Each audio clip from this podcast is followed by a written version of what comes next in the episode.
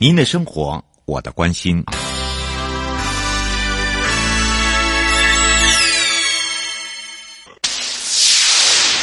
准备好了吗？五、四、三、二、一，悠悠 Life Show 现在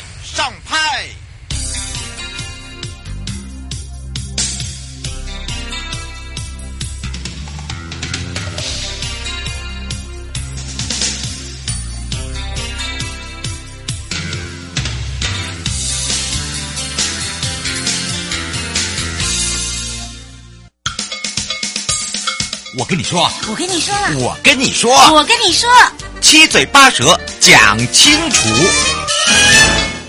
迎接你我他，快乐平安行，七嘴八舌讲清楚，乐活街道自在同行，悠悠美味同步带你一起快乐行。好的，当然呢，在上一集的时候，我们带大家认识我们的专家学者，开南大学国际物流与运输管理学系的洪劲聪副教授啊，那么常常在讲到了行的部分以人为本，那么有很多事情我们要这个帮助别人，同时也要帮别人想。那么当然呢，我们在上一集也讲到了，在推动所谓的道路养护管理暨人行环境无障碍考评计划里面的一些呃相关的内涵啦，啊、呃，包含了考评的内容啦、政策作为、实际作为啊、呃、这两类，也让大家了解呃这个阶段性要。如何让大家更清楚？包含了哦，我们在这个上一集还讲到了这个手册哦，非常方便，可以让大家在银建署的网站哦来去做下载，针对这个无障碍的部分。那么我们是不是再度的邀请副教授回到我们的现场，让我们的两岸三地的好朋友跟他打个招呼？哈喽。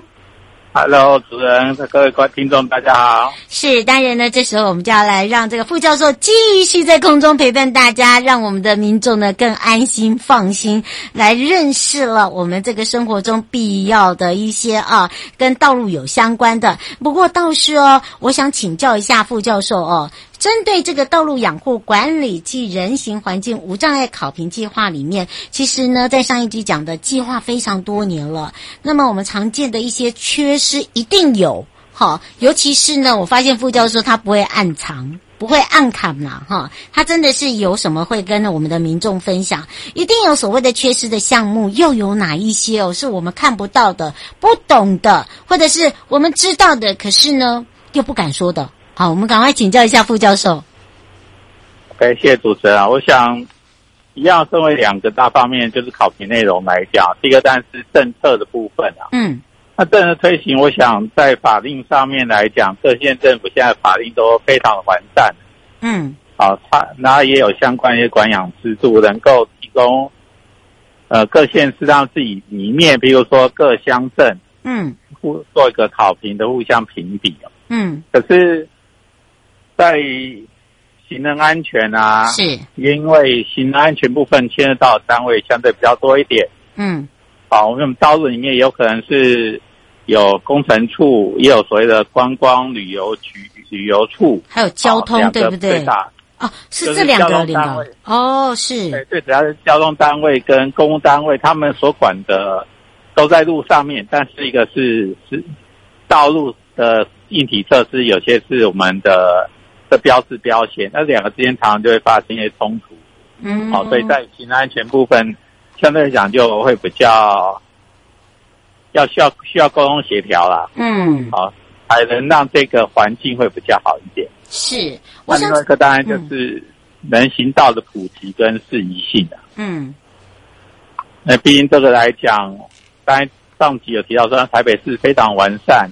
因为他很早就开始做了，嗯，对，东南部的时候要掌门行道，说实在的，在人口稠密度很难把人行道推展出来，嗯，所以都会造成说这些地方的适宜性、普及性提升的速率相对会比较慢一点。嗯、好，那另外一个就是停车格，好，我们现在来讲呢，蛮希望是推动路外的停车场，是。不要路边的，哦，是，因为。花了很多钱征收了道路，就只拿来做停车，哎，效率相对比较差一点。嗯，是。哦，副教授，你这样全省走透透哦，你看了那么多，也看到了真的在缺失的部分。我们先从那个缺失在县市政府跟乡镇的部分来讲好了。都市的话呢，我们刚刚也讲到，可能它还好，因为它从以前一开始，它可能就已经有一些经费就开始在做了。可是有一些地方哦，区域性的，尤其是呢，地方县市政府他们在做安排，尤其是您刚才讲的交通，它可能是交通旅游，对不对？啊，它涵盖的可能是建设，好，还有工程。好，所以他们那个等于是说，人常常在讲说哦，到底业务傻傻分不清，哎，会不会是我做到你，你做到我？就是说在这上面呢，你们会不会去给这些县市政府建议？会啊，一定啊，因为我们刚才讲说，除了真的考评以外，另外就是实呃实际作为部分嘛。嗯，所以实际作为到现场的时候，我们会注意到他们提报的路段或街廓。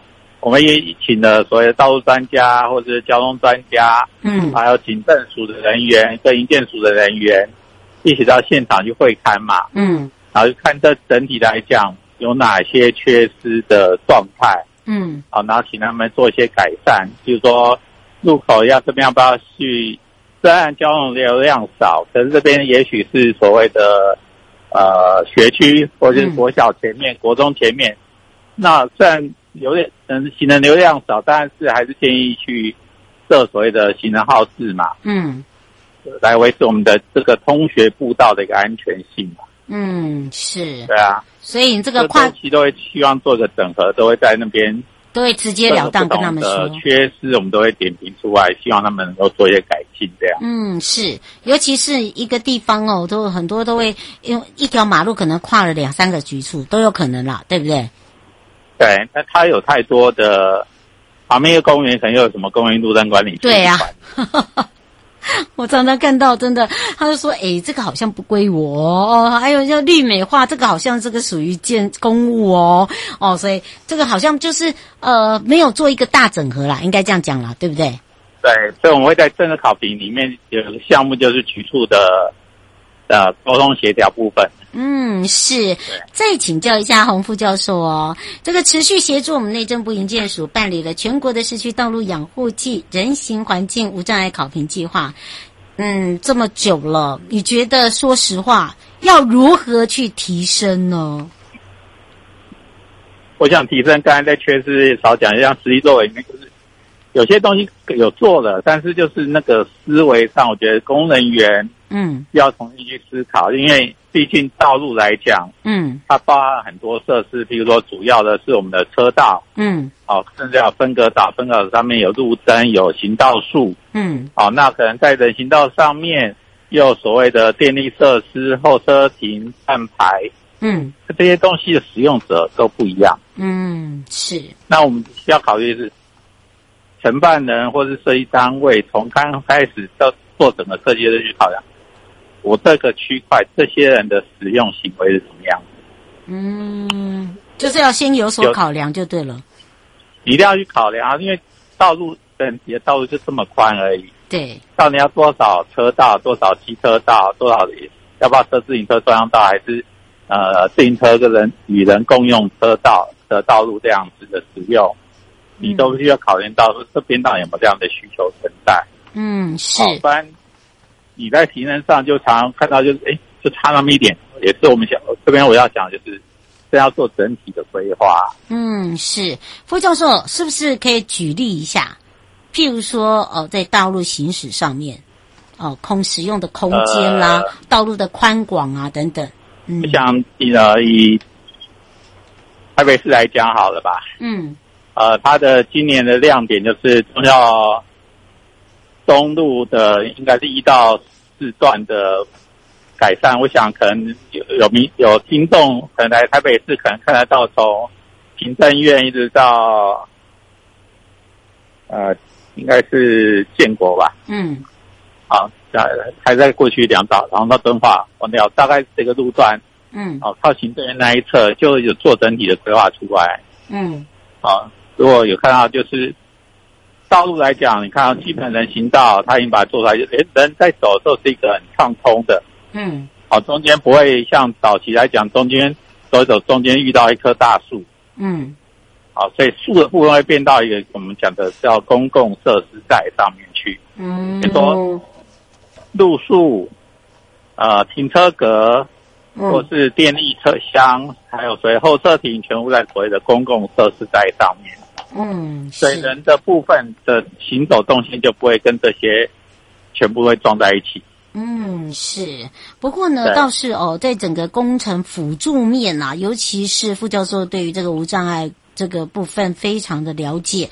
那么，当然在无障碍在设计跟在施工的时候，我们会常常会看到，就是说，诶，在这个斜坡啦，或者是说有一些视障者，他可能跟我们的交通号志是有相关。你觉得那个指引呐、啊？哦，这个部分呢做得如何？就是说，空间的建制完成之后，就指引，就是说，对于周边的啊，要怎么样来去做一个配合？我想指引非常简单。嗯，智障者他要的就是一个很整齐的边界线，他可以敲敲敲，对不对？嗯，不一定说敲他，像譬如说旁边是树丛，嗯，那个。OK，我就沿着这边走，就可以走到我要的往前走。我要的去的地方，嗯，这方向是对的。哦。但是因为早期的设计来讲，可能东一块树丛，西块树丛，大家就要找寻很久，就尽量一个整齐的就可以了。嗯。好，那不一定要这样子。以最早期，我们要在路上就整个设一整片导盲砖。嗯。那可在路口来讲，早期的话，我们现在要求的是像。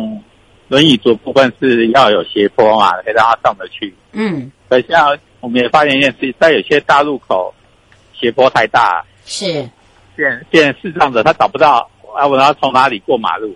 嗯，所以在这三四年我们在推，就是在路马路口方又在做所谓的呃辅助线，嗯，定定位点出来，嗯，让视障者可以找到，对，敲这边，我就可以从那边就走在。行穿线上面，嗯，现在行穿线现在也有导盲的设施，嗯，三条线的部分，嗯，可以让他敲着沿着这个走过去，以及中间的分隔岛也做了行人庇护岛，避免路太宽走到一半走不过去，也可以在中间等待一下，也比较安全。是，这也是慢慢在这几年辅导各县政府去做这些相关的观念的改善。嗯，是。不过最后哦，请教一下副教授哦，这样你一路走来始终如一，看到他们的，等于是很像看到种子的成长啦，应该这样讲，跟一个大转变。你觉得对于你来讲，最改、最改变很大，然后你最感动的是什么？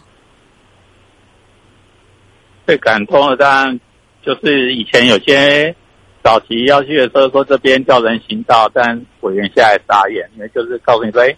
这边是道路边线啊，嗯，这是道路，它最近早期没有人行道，都在道路边线里面嘛，嗯，啊，各位的委员请考评，但现在来讲，我在我有可能遇到这种状况啊，真的就是在人行道上面，嗯、哦，对，而且也越来越好，嗯，不只是说有人行道长出来，甚至我说我们这上面融合很多东西，甚至景观的部分，嗯，林荫大道现在也是长出来，或自行车。呃，自行车道跟人行的空间的实体分隔。嗯，早期上面，呃，像脚踏车怕走在慢车道，是，然后就骑到人行道上面。那我们在画在上面画的时候，也产生人跟车的冲突嘛。那现在也有实体分隔的部分在出来的时候，人就走人的，自行车走自行车的。嗯，那这些冲突点相对就会少了很多。哦，是，所以哦，这个听到了哦，我们副教授呢跟大家一起分享，让大家可以更清楚了解。那么，英英呢，在这个我们讲到的道路养护管理暨人行环境无障碍考评里面呢，呃，不只是有人的感动，哈，连这个副教授也把他自己的一个心理的，呃，那种感动跟感受也跟大家一起分享。迎接你我他，快乐平安行，七嘴八舌讲清楚，乐活街道自在同行，悠悠美味。同步带你快乐行，陪伴大家也是开南大学国际物流与运输管理学系洪进聪洪副教授。我们要再次的谢谢我们的洪副教授，我们也欢迎我们洪副教呃教授呢，有空的时候再到我们的节目里面空中跟大家一起分享哦。好的，没问题。嗯，谢谢谢谢我们洪副教授，拜拜，拜拜。回来时候继续悠悠宝贝啊。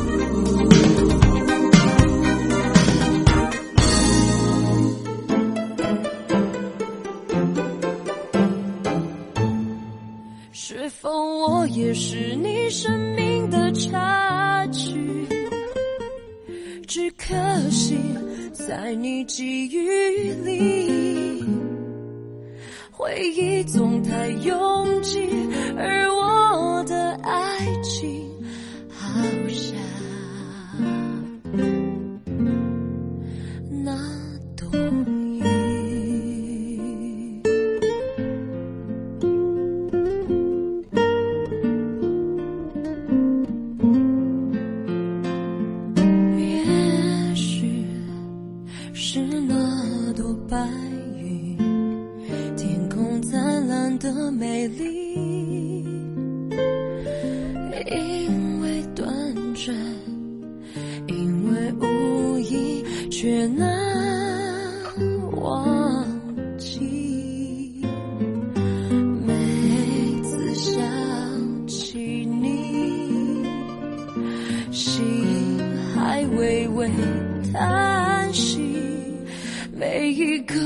见你的梦里，我总迫不及待拥抱你，因为你是我生命美丽插曲，寂寞啊变成了主。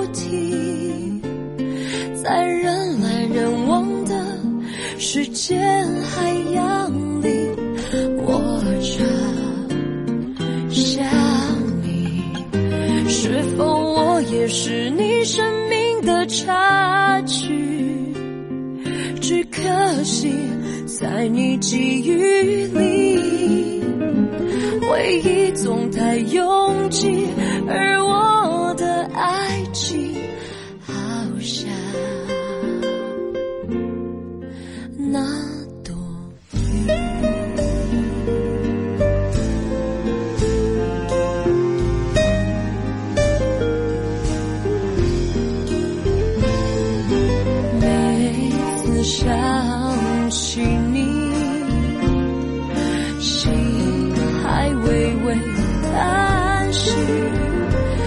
每一个遇见你的梦里我总迫不及待拥抱你。因为你是我生命美丽插曲寂寞啊变成了主题在人前海洋里，我常想你，是否我也是你生命的插曲？只可惜在你记忆里，回忆总太拥挤，而。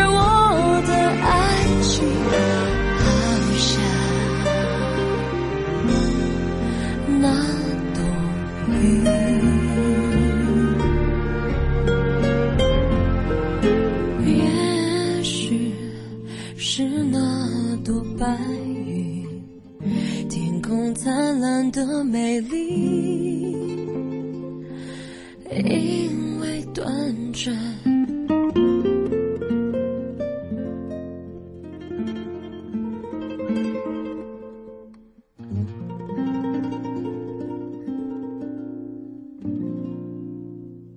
悠悠宝贝啊。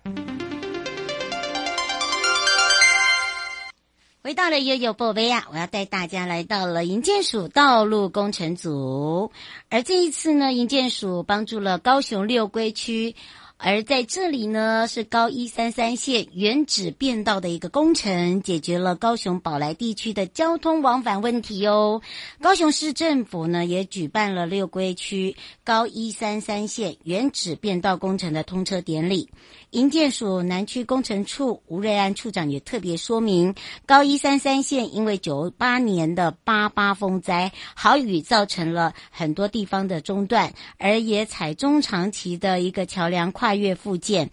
而在中长期复建之前，也推动了原址变道的工程，来协助宝来还有新发里两地的居民在日常通行所需要的在地观光产业发展，同时也可以作为中长期工程的一个期间通路。那么在这里变成是一个共同合作、携手创造、改善大家在用路安全跟品质上面。营建署特别说明，那么在这个工程，高雄市六龟区高一三三线道路重建工程是一百一十一年到一百一十六年生活圈道路交通系统建设计划，核定总经费是七千三百一十九亿元，而中央补助百分之七十九为五千七百八十二亿元，高雄市政府是百分之二十一，为一千五百三十七亿元。而今年的通车呢，是六龟区高一三三线原址变道工程，系属于高雄市六龟区高一三三线道重建工程的短期工程，而工程费是四千两百七十万元，其中的中央款是百分之七十九。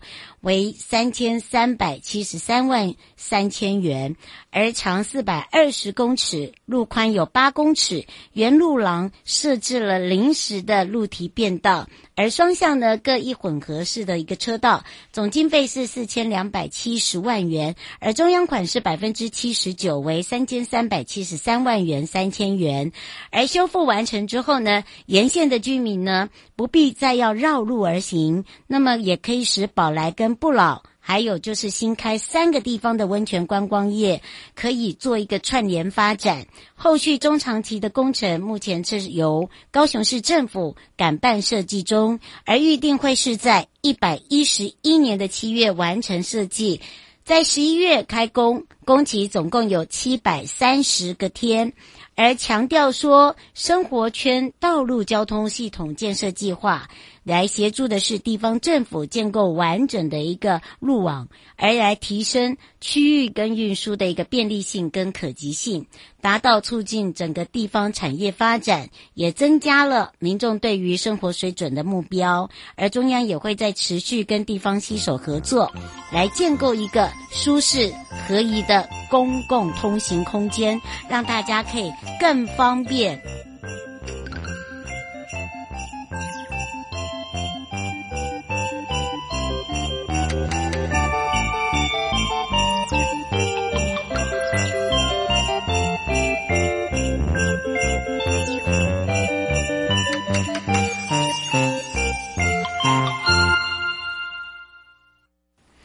大家来看看卫生福利部南区的儿童之家。那么这一次的儿童之家呢，委托了营建署代办了卫生福利部南区儿童之家院所的一个迁建工程，历经了五年的规划设计跟施工后呢，已经在五月完工喽，而现在已经顺利启用了。而这个工程呢，除了将取得黄金级的绿建筑，还有合格级的智慧建筑标章之外，还荣获了第二十一届的公共工程金质奖。那么这个是一个优等奖的肯定之外，营建署也特别讲到了位于左营的卫生福利部南区儿童之家原旧院呢是。砖造的两层建筑，那么屋龄真的非常老旧之外，也考量到家童居住的一个品质，还有就是整体的生活品质。那么为了满足呢社福机构以及周边的区域发展，那么经过高雄市都市计划委员会的决议呢，来异地迁建。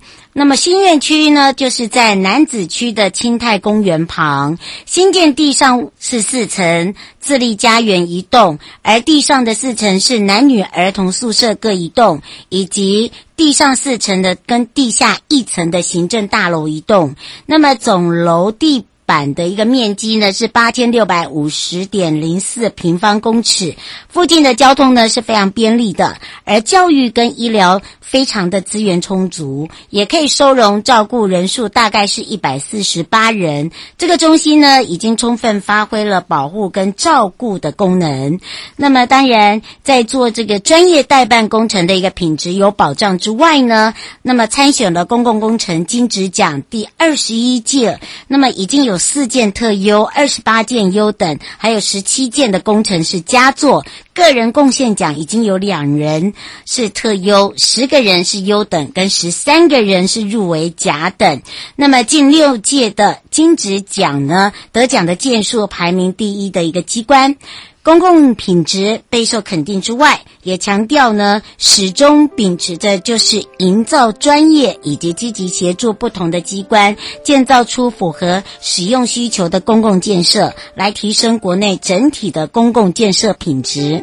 还想了解更多吗？迎接你我他，快乐平安行，七嘴八舌讲清楚，乐活街道自在同行。我们下次空中见哦，拜拜。